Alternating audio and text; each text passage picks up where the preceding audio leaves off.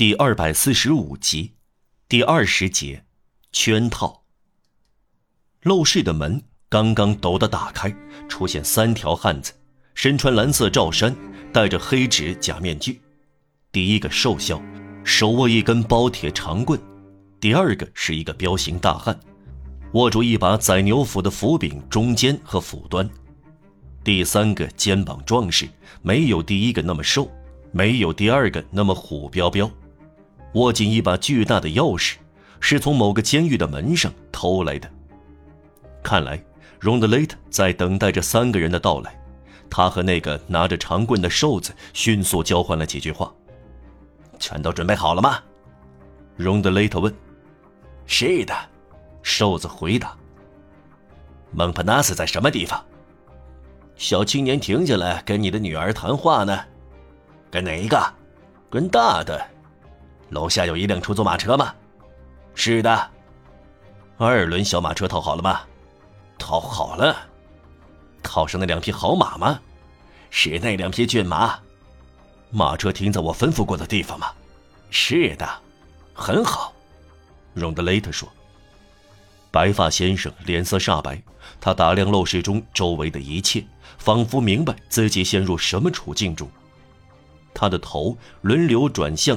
围住他的所有脑袋，专心、惊愕、缓慢地在脖子上扭动，但在他的神态中没有丝毫惧怕的表情。他把桌子当成临时的防御工事。这个人刚才神情只像个和蔼的老人，突然变成了铮铮铁汉。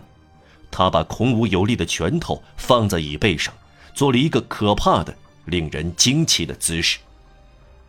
这个老人面对险情这样镇定自若和勇敢，仿佛天性使然，既勇敢又善良，既轻而易举又稀松平常。我们对意中人的父亲绝不会看作一个外人。玛丽·约斯对这个不知名的人感到自豪。荣德雷特把那三个光臂汉子称为砌炉工，他们已从废铁堆中操起家伙，一个手拿一把大剪刀。另一个手拿一根杠杆，第三个手拿一把锤子，一言不发地越过门口。那个老家伙呆在床上，紧紧睁开眼睛。荣德雷特的女人坐在他旁边。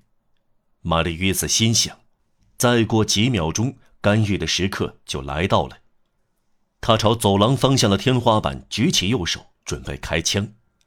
荣德雷特跟拿长棍的人对过话以后，重新转向白发先生，伴随着他特有的低沉、持续和可怕的笑声，重复他的问题：“ 您究竟认得出我吗？”白发先生正视他，回答道：“认不出。”于是荣德雷特走到桌旁，他在蜡烛上方倾斜身子。交抱起手臂，将凶狠的方下巴凑近白发先生平静的脸，尽可能伸向前，却吓不退白发先生。这种姿势像要咬人的猛兽。他叫道：“我不叫法邦托，我不叫荣德雷特，我叫泰纳迪埃，我是蒙菲美的旅店老板。您听清楚了吗？泰纳迪埃，现在您认得出我了吧？”一道难以察觉的红晕掠过白发先生的脑门，他回答时声音没有颤抖，也没有提高，像往常一样平静。更认不出。玛丽·与斯没有听到这个回答。此刻，谁在这黑暗中看到他，会见到他惶恐、惊呆、被雷劈了一样。正当荣德雷特说“我叫泰纳迪埃”时，玛丽·与斯全身发抖。靠在墙上，仿佛感到冰冷的剑刃戳进他的心。接着，他准备开枪的右臂慢慢的垂了下来。正当荣德雷特重复“您听清楚了吗，泰纳迪埃”这句话时，玛丽·与斯无力的手指差点让手枪掉下来。荣德雷特揭示自己的真实姓名时，并没有令白发先生激动，却使玛丽·与斯大惊失色。泰纳迪埃这个名字，白发先生好像并不认识，而玛丽·约瑟却知道。读者记得这个名字对他意味着什么？他把这个名字揣在心窝上，这个名字写在他父亲的遗嘱中，他留在思想的深处、记忆的深处，因为他写在神圣的嘱咐中。一个名叫泰纳迪埃的人救了我的命，倘若我儿遇到他，要尽其所能报答他。